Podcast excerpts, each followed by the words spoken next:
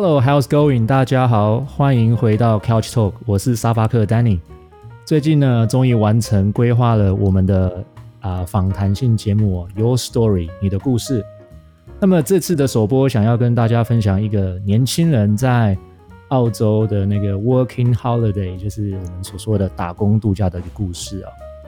那么我相信听众朋友们对于澳洲打工度假应该都有一定的了解。也许正在收听的你也正在考虑前往澳洲来做 Working Holiday。那么也许你也听过了很多不同的经验，有负面的也好，也有正面的。但是究竟是什么产生了这些差异呢？那么希望这一集呢能够带给听众朋友们有新的思维哦。那这一集我特别邀请了我的朋友 Louis，Louis 跟大家说个 Hello 吧。嗨，各位听众们，大家好，我是刚从澳洲打工度假回来的 Louis。那么这一次呢，我为什么要特别邀请 Louis 来上这个节目啊？主要是因为我发现 Louis 他有一种执着。那么我记得我认识 Louis 的时候，是他好像还在上大学三年级的时候吧，对不对，Louis？是，嗯，所以那个时候我刚刚好正在协助办理学生海外留学的一些计划活动。那当时他也为了那一次的甄选哦，就很努力的在准备英文的成绩。不过很可惜啊，最后他还是没有办法通过家长的那一关。后来，嗯，我又发现 Louis 在毕业之后有一阵子就在网络上经营他自己的一个烘焙的面包事业。那没想到，没想到那一段时间他其实就是偷偷的在准备前往澳洲的旅费跟打工度假的规划呢。好的，那 Louis 说到这边呢，我就好奇啦。到底当时是什么样的原因让你有想要前往澳洲的冲动呢？呃，当时是这样的情况，其实要追溯到一部呃《海底总动员》的电影。那尼莫呢，就是远从澳洲雪梨寻找自己的小孩，让自己从小就已经把澳洲列为口袋名单之一。而大学的时候，刚刚 Danny 也有提到，就是学校们。也不断的推广澳洲交换留学生以及打工度假的一个相关资讯，让我们就是让我感到非常有兴趣而进而去了解，然后才提着勇气前往澳洲。哦，所以刚刚那个 Louis 提到的是 Finding Nemo 这个这个影片，对，对不对？对对，对。原来原来你也是一个动画迷哦，Louis。呃，对啊对啊。哎，那那那一次去澳洲是你第一次出国吗？那有没有呃做什么样的特别的准备啊？哦，虽然在那之前有不少的出国经验，但有别于往，就是其实这次去澳洲的时间就不是那么短。那 First Visa 的签证一次入境可以待在澳洲的时间是一年，当然所准备的呃东西多寡就会更加重要。那呃我出发的所准备的东西大概有以以下的一些几项这样子。首先呢，嗯要定义规划去澳洲的目标，跟给予自己的期许，呃，并要有几项就是无论如何一定要达成的一个为往后动力的一个目标。比如说，有些人想要存钱啦，有的人想要增进自己的语言，而有的人纯粹想要体验生活等等的明确目标，才不会只是漫无目标的一个一窝蜂跟着人潮走。如果没有稍微规划，那或许待在安逸的台湾会来得比较好。再来呢，我们认识的就是要去认识澳洲这个国家，不管是文化啦、季节、时差以及相关的法令规定的一些尝试。那其实法令规定这个是有关有荷包，因为其实、呃，在台湾的话，在比如说你如果违规停车，可能就罚你几百块的台币，但我身边的朋友们有相关的经验，就是，呃，他可能在学校那边时速是四十，但他开到六十，所以超速二十，他就会罚了四百多块澳币。那就换算，对，换算下来的话，就快一万台币了。所以、欸、你，你这样讲，不好意思，我打断一下那个路，如果说刚好你这样讲，我又想到有关那个罚单的事情啊。呃，跟听众们、听众朋友们分享一下，就是我、呃、好像也是前年回澳洲吧。那你知道澳洲停车不是都会会自己要投那个硬币嘛，对不对？不像台湾有机器要，停在那边，嗯嗯，他不会，呃，就是你自己要先缴费，然后好像在 city 里面就是有一个 maximum time，就是你你不可以超过那个时间。对，一个小时然后两个小时。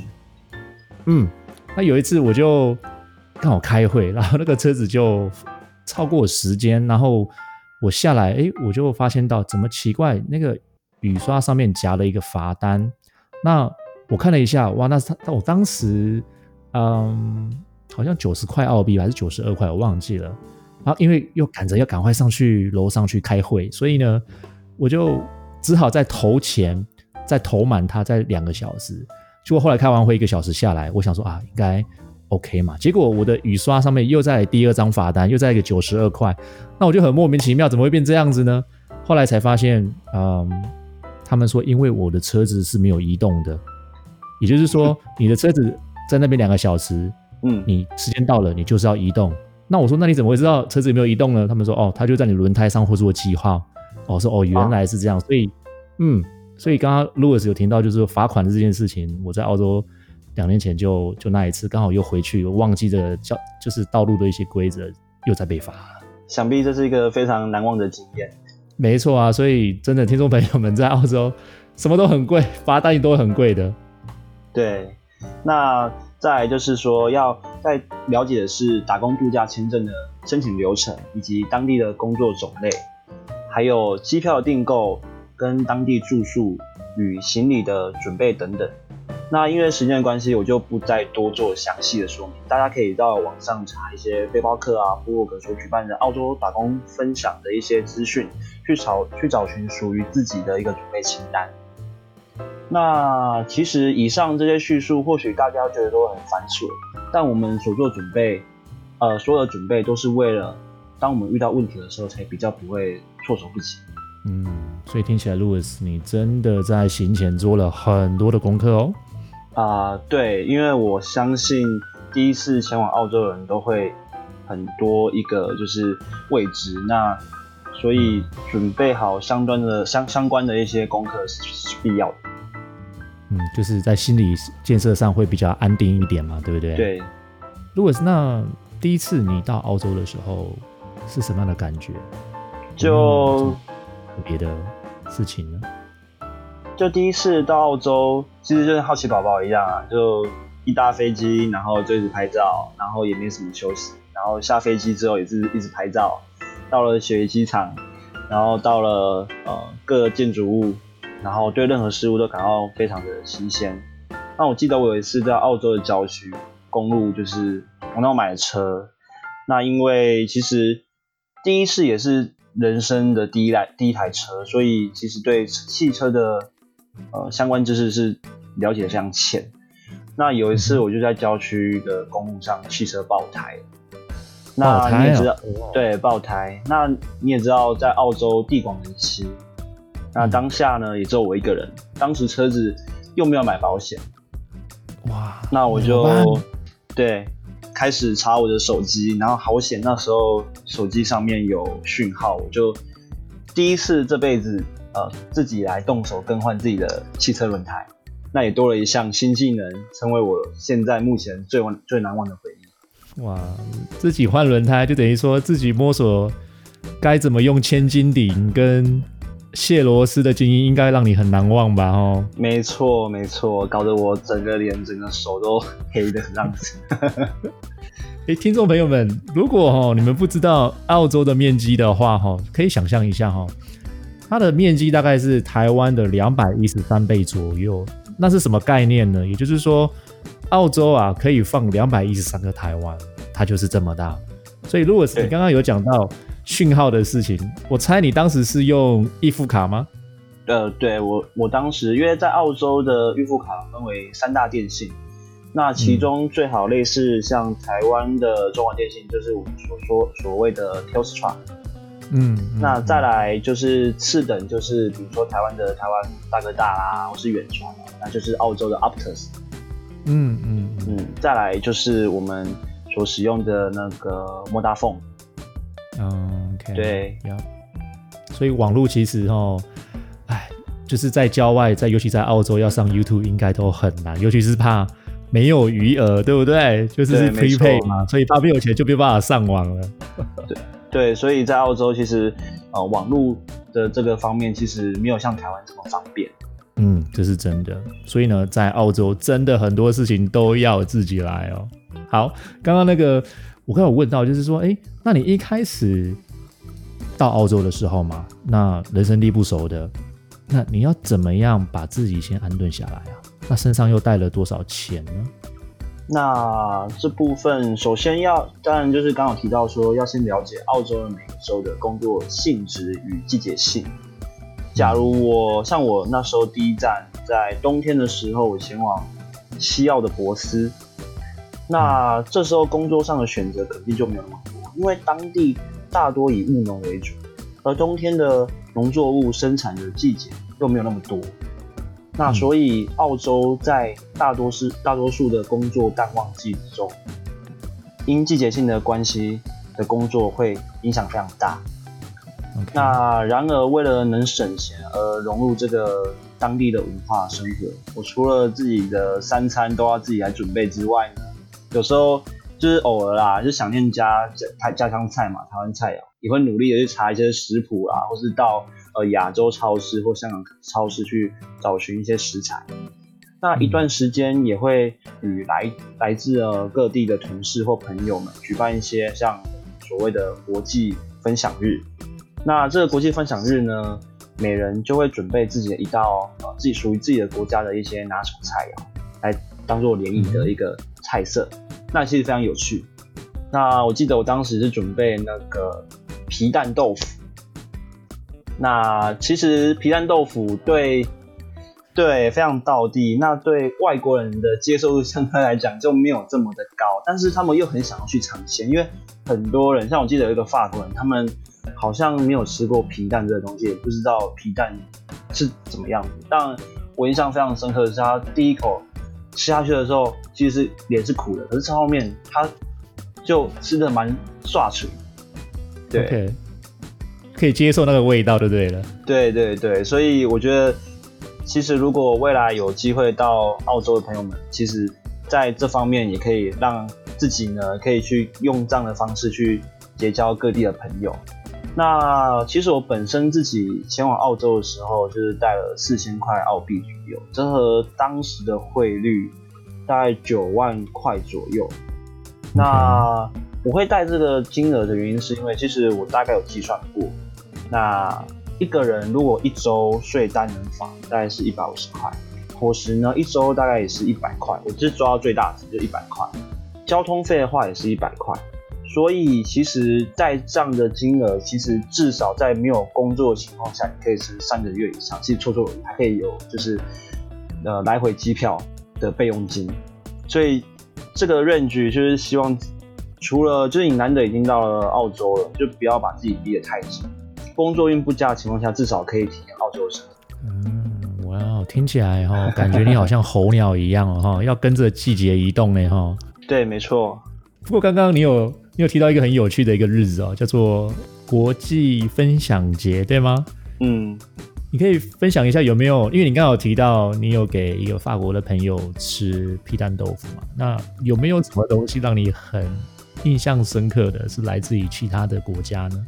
其实大家带自己的食材，其实就比较我普遍在网络上都看过。那比较难忘的吗？啊、呃，我觉得有一个人蛮厉害的，他就是他来自于香港，那他就是把香港的那个我们所谓吃要沾那个面的，把面压得很扁，然后煎的酥酥脆脆，然后沾那个鱼露。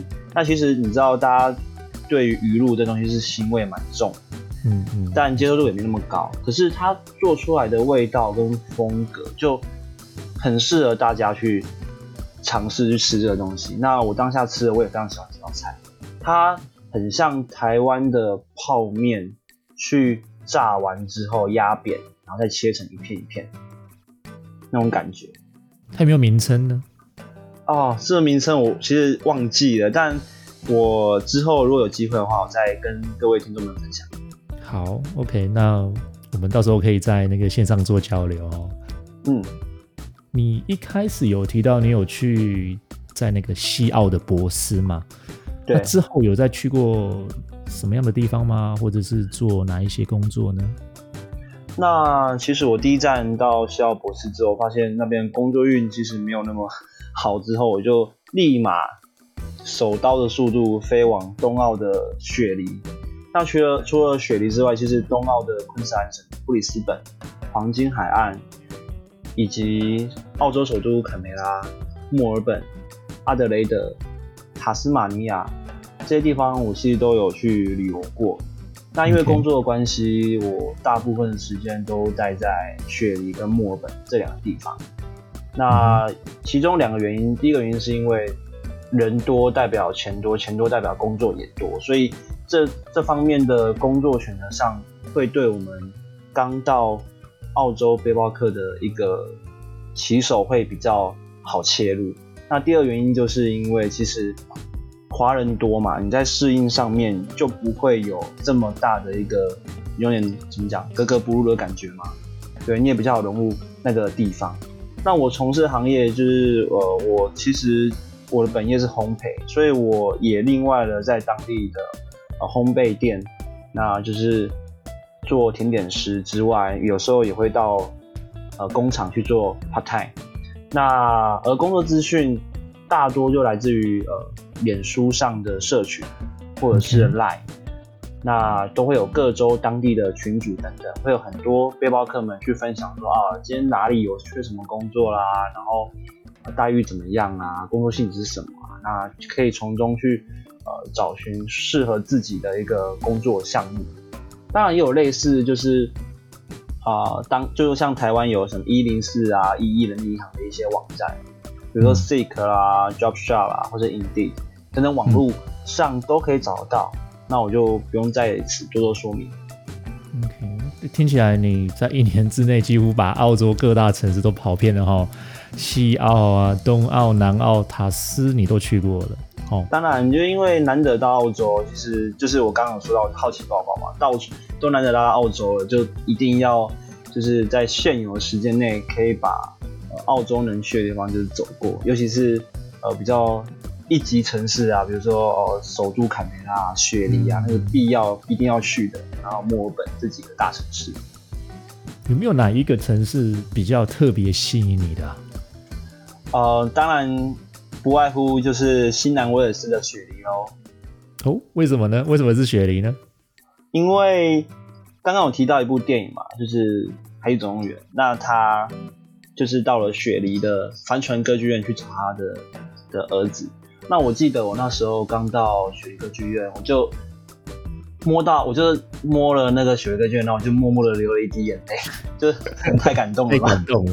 对，我终于实现我心目中一个呃，应该说从小以来的梦想。那在这当中，我有在雪梨这个地方就是工作。那跨年我也在那边跨，那那个画面，其实我有自己有录影片。那其实每当看到那影片就。记忆犹新啊，就是那个心那个心的一个激动就会整个扬起爆发出来的这样子。对对对，那我还是很喜欢就是雪梨这个地方，对，就是我从小的梦想，所以对这个这边的感情的连接就会比较强烈。嗯，OK，interesting，因为我我想说。我不知道我自己本身啊，我可能呃对大都市可能就像雪流可能不是那么强烈的感感觉，但是我是比较偏昆士兰啊，尤其在布里斯本、黄金海岸这一带啊。不过、不过倒倒是倒是蛮蛮有趣的，你刚刚提到就是因为一部电影，然后产生了这样这么强烈的连接给你，这倒是真的还蛮蛮蛮特别的一个经验哦哈。对啊对啊对啊对啊。你刚刚 Louis 你有提到哦，啊，你的工作啊有担任过烘焙的甜点师啊？对，这个工作哈，我我倒是很少听过打工度假的年轻人有做有做这样的工作啊，大部分都是在比较偏向农场的，那哦，或者是肉厂之类的，或者是肉厂呀。Yeah, 那这样的烘焙甜点师需要什么样的特别的技术？或者是证书之类的吗？要找这样的工作的话，呃，其实如果你在台湾有相关经验，当然在台湾这边所给予的就是第一个印象就是说啊，你一定要证书，你要丙级，你要乙级。但是如果你到了澳洲，你是 working holiday 背包客的身份，那其实他们比较不会去在意说你一定要出示什么什么证明或者说证照之类，因为像我的工作的方面呢，以技术性为主，他会看你当下的一个技术含量在哪里。而取决于他是不是要续聘你用，因为你的身份是盘汉。嗯，对。那我其实还蛮幸运的，因为我在寻找工作的这段期间，也有刻意去呃找呃不是华人就是欧力欧力的当地人。我们刚我们所称为欧力就是呃澳洲人。嗯，嗯，对。那其实，在找工作这段时间，我也花了大概快一个月的时间。来找寻适合自己的工作。那很巧的是，就是在那边会去那边工作，原因是因为我的一个高中同学，他也在那边上班，那待遇上面也还不错，嗯，所以就进而的转介绍，然后介绍我进去上班。那也可以结合我自己的相关的一个技术跟领域去做这份工作。嗯，OK。那真的是还蛮 lucky 的哈，跟自己的专业刚好可以有一个互相的呼应呢。在工在澳洲的话，其实工作运真的还蛮重要的。像我一些朋友啦，他们就没有这么幸运，可能真的要等到两个月甚至三个月都还没有工作，算都还算正常。OK OK，所以就是你回到你刚刚一开始讲的嘛，自己需要有大概三个月的一个生活费。最基本的嘛，对，对不对？然后让对，然后自己也要去找一些做一些功课，去了解说当地的一些呃季节啊、文化啊，跟一些工作。嗯，对。那我们我们其实也知道，澳洲它就是一个英语系的国家嘛。那一个人在人生地不熟的地方要生存，在语语言方面的部分呢、啊，你自己是怎么样克服的、啊？其实，在语言方面的话，我在出发前呢，前三个月，我每天至少会花两个小时以上的时间在英文这个方面。嗯，其实这个概念，这两个小时对我来说已经是最大，因为我我从小其实没有对英文这么有极大的兴趣。那一直到了呃大学，然后到现在，然后到去澳洲回来这样子，我我才愿意就是 逼使自己去。在英文上面下功夫。那其实无论在音乐啦、电影、书籍、报章、杂志等，找寻自己有兴趣的主题切入，是最快的学习方式。嗯，那我的学习方式就是以呃与用剧情的对话方式学习。那在使用上面也是最准确。每天的练习听力啊、口述的建立，可以使自己的基本生活英文的一个基础达到不错的效果。那我到了澳洲当地，其实刚就是刚开始去的时候，你会觉得说啊，买什么或是去哪里都要花钱，那花钱又很贵，因为你会忍不住想要换算成台币。那其实，在上班之后呢，你就会渐渐习惯说，哦，其实啊，我一小时多少二十几块、三十几块，那那个东西也才五块、十块，其实就不会有那么的 care 那个价钱。所以我到了上工后，我每周至少会吃一次当地的餐厅来犒赏自己，就是努力工作的自己，跟逼自己一定要用英文去点餐外。挑选工作的时候，就是我其实在刚刚有提到，我会偏向于欧力老板的工作。那由于身边的主管啊，都是呃同事呢，八成都是欧力。所以为了能够就是可以跟他们哈拉啊沟通啊，就更会逼自己使用自己的英文。那其实我第一次到澳洲，那其实要申请一些证件什么。那我印象深刻的是，我去银行就是办理那个申请银行卡什么的，哇，真的是用了我洪荒之力啊！我大概花了两个小时的时间去办理。银行卡这东西，跟那银行员其实蛮有耐心的，嗯，他也愿意跟我这样鸡同鸭讲。但我其实就把我毕生所学都运用上，然后还加上手机的一些翻译啊，然后就是尽可能达到双方彼此可以呃沟通上的一个程度，这样子。OK，对 对，然后用这样的方式，然后就是逼呃促使自己使用英文，然后来提升自己的语的能力。而我每天自己呢，就是除了跟欧弟们聊天啊，或者说练习听力之后，每天回家也会就是花时间把今天所学学习到的新的智慧，嗯，再好好运用。那其实就是其实就是要勉励大家，就是要好把握这天然的语言教室。其实可以，我们可以从日常做起，嗯，比如说刚刚有提到的点点餐啊、打招呼等等，开口前可以先在脑子里捋过。那其实千万不要讲错，当地人其实都很好，只要你愿意问，他们都会不吝啬指导。嗯，所以这个环境呢，就会造就你的语言的学习的速度，对不对？对，而且是加成的效果，就是不能怕错嘛，对不对？就是讲就对了。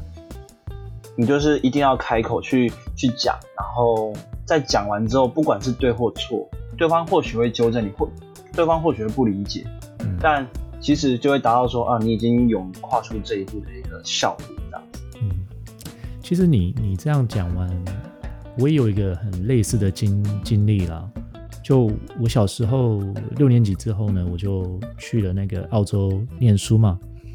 那么我、嗯、我记得当时我的英文也才刚学会二十六个小写的字母哦，和一些简单的生活的单字。嗯因为我们那个年代小学在台湾是没有上英文课的，那哦对，嗯，所以当时就是看那个什么芝麻街的录音录音带吧，我记得，然后就这样就飞去那个 Brisbane 那边去念书了。那当时因为有亲戚在当地，所以住宿上就不是什么太大的问题。那我记得下飞机的那一天哦，就第一天我就在那个机场。就去那个厕所，就换学校的制服，然后接着呢，就直接就直奔到那个学校去上学了。那我印象是我那个学校基本上是一个华人很少的一个学校小学。那走进教室的那一刹那，这个时间真的好像仿佛是停止了一样。那全班的同学就是用这种眼神，就是注视着我这个老外吧，对不对？因为在澳洲以外的人就是老外喽。说对，说真的，当时还蛮紧张的啊，因为呃你不会英文嘛，所以基本上在那里就鸡同鸭，就是鸭子听雷一段时间嘛。不过嗯，大概生活了大概一个礼拜吧，我就适应了这个新的环境，那就很快的跟当地的小孩子就打成了一片。哦，那就这样子在那边读书了大概十二年。那其实我觉得。就刚刚呼应刚刚那个 Louis 啊，你所讲的，澳洲它真的在多元的文化上的融合度是很高的，甚至走在路路上，你跟陌生人打招呼都是很平常的事情，对不对？对，没错，好简单的 How are you 啦，或者是说一些简单问候，他们都会很热情的回应。嗯嗯，这个经验可能在台湾比较少少有的啦。他会，如果你在台湾跟陌生人打招呼，他会用很异样的眼光说。你要干嘛？对，我身上没有钱。我们可能比较防卫心比较稍微重了一点，这样子。对。那如果是你，你前后呃去了澳澳洲两次打工的经验呢？那你自己的心态上有没有什么样的一些变化呢？那其实去完澳洲的一个体验后，心境上面有多了比较多的不同的层次，因为毕竟看到就是以前。前所未有的一些视野外，以及加上亲身的体验，那其实你可以看到来自各各世界各地不同的种族与人的文化、生态环境、生活模式也会有所不同。那其实像我刚回来台湾，也还没有到就是完全适应，除了时差之外，对，那就会希望说可以把一些。呃，台湾的一些就是呃，在澳洲哦、呃、遇到一些好的东西，然后引进到台湾来。嗯、那在面对问题上面，也会有更多角性的全观的方式去思考。嗯，听你这样讲，在欧洲打工度假对你来讲，其实是带给你正面的影响，尤其是在思维上跟生活的成长上，对吧？对，就是独立了不少。毕竟很多事情你都要靠自己的双手。去面对，去解决。嗯，对。那当你回台湾之后，在台湾的工作上，有没有因为在澳洲的那一段时间跟经验，给自己有不同的助力吗？还是有阻力呢？那其实一开始本身呢，我在烘焙所学就带去澳洲嘛，嗯，然后在当地又工作一些经验之后，再带回来台湾。那也幸运的就是可以继续衔接，就是烘焙这个事业。当然，在这个过程中有不少的一些，比如说生理或心理上的一些呃建设，一定需要呃一些时间跟努力，还有坚持的付出去调整。嗯，所以呢，去了澳洲这段时间中，我并不觉得这段时间是浪费，但也没有所谓的浪不浪费，因为这是要看当初自己所前往澳洲的初衷是什么。有些人可能真的为了只是要澳洲体验，所以他嗯，并没有觉得说哦，我去澳洲一定要得到什么，然后我只是要去那边生活这样。那也许有些人甚至为了求学或是移民等等，助力跟阻力对我而言，我想是助力吧，就是我赚到了不只是金钱，更是这个无价的经验。无论是助力或阻力，我想你的回馈会取决于你的付出多少。嗯，心态上的建设应该就是最重要的一个关键哦，尤其是对，没错，嗯，尤其是在面对不同的挑战。听众朋友们，刚刚 Louis 哦，他有提到他后来回台湾之后呢，其实我有从他的脸书上得知哦，他当时是很顺利的进入一家知名的无字呃无字开头的一个面包店，然后就当 担任的那个。啊，管理阶级的师傅嘛，对吗？对对对，小组长。前年他还亲自送我那个很出名的那个面包，这样子。嗯，贵差面包。嗯，如果其实你真的很用心，而且一直不断的在自己的专业上在磨练跟奋斗，哎吼。如果我们的，当然当然，如果我们的听众朋友们也有类似的想法。想要前往到澳洲去闯闯，你有没有什么这样的建议？呃，其实当你有这个想法的时候，我真的觉得你又离成功更进一步。但是可能会因为未知这个东西而让你却步。当然我知道每个人呢，对于未知都会感到恐惧，尤其是在这资讯爆炸时代，正面的资讯或是负面的资讯都接踵而来。而且是最直接的，嗯，每现在每个人都人手一机，所以我们就是需要有更有智慧的去呃分辨与选择，这非常重要。而真正呢去了解之后，会发现其实 working holiday 这东西是非常有趣的，呃，不外乎呃不外乎就是除了要做足功课之外，但也不代表说绝对不会发生任何的突发状况，这只是为了在我们遇到问题的时候可以降低自己的。呃，慌乱感，嗯，而我觉得，其实，在澳洲这段期间呢，呃，就是错中学，学中学吧。而在这个环境中所学习到，除了可以成为更好自己外，对我而言，Working Holiday 这是一个非常难得且难忘的人生经验。所以我非常推荐的，呃，希望大家真的有这个机会的话，趁这个时候就，呃，可以给自己一个。机会呢，前往这样子。那最后想给各位朋友们几句话，就是人生没有一条路是白走的，每个人都应该为自己勇敢一次。嗯，哇，这是你的领悟是吗？对，因为我发现其实身边很多朋友们并没有呃先建立好自己的心理建设之外，也没有规划说，其实来到澳洲之后要做什么、从事什么，或者说要。需要可以达成什么目标，那就会很可惜的，就是说浪费了呃人生只有一次的一个 working holiday 的经验。嗯，对，所以我很真的很希望大家可以去，除了是呃跨出这一步之外，也可以好的规划说，嗯，来到这边你可以从中成长到什么东西，然后把这些经验带回去给自己的身边朋友，那也可以分享说，其实自己的经验。也是最推最贴切的，那给身边的朋友们一些正向力量，让大家都可以有顺遂的一个旅行在澳洲这块土地上。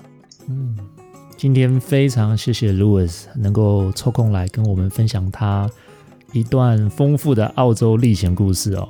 相信听众朋友们对于澳洲 Working Holiday 呃打工度假有了更多的认识。那么我也相信 Louis 未来还有更多有趣的故事在等着发生。如果听众朋友们有什么样的想法或者是经验想跟我们分享，欢迎在下方留言，或者是追踪我们的粉丝专业哦。